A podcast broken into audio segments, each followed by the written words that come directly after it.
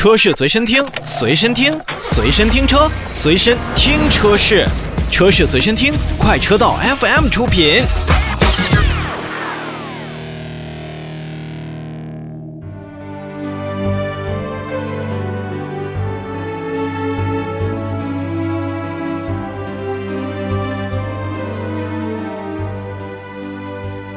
车市随身听，随身听车市。大家好，我是一水。在全国都在抗击新冠状病毒的疫情当中呢，很多的车企也都站出来。前两天我们为大家介绍了上汽通用五菱进行了口罩的制作，那同时呢，比亚迪也正在进行口罩的制作当中，包括我们各种的捐款捐物支援一线。实际上，实际上每一个关于疫情期间的动态，我们都是十分关注的。那接下来为大家介绍一汽红旗在本次共同抗击疫情当中到底为车主做了什么。实际上，在二月四号呢，一汽红旗也是针对了车主制定了三项服务政策，包括提供延保、四加三的关爱活动，以及视频展示车内的相关操作，解决咱们的用户在疫情期间的用车和养车问题。既为车主提供了延保等关怀服务之后呢，也是针对全国一线的医护人员。一汽红旗推出了一系列的优惠政策，包括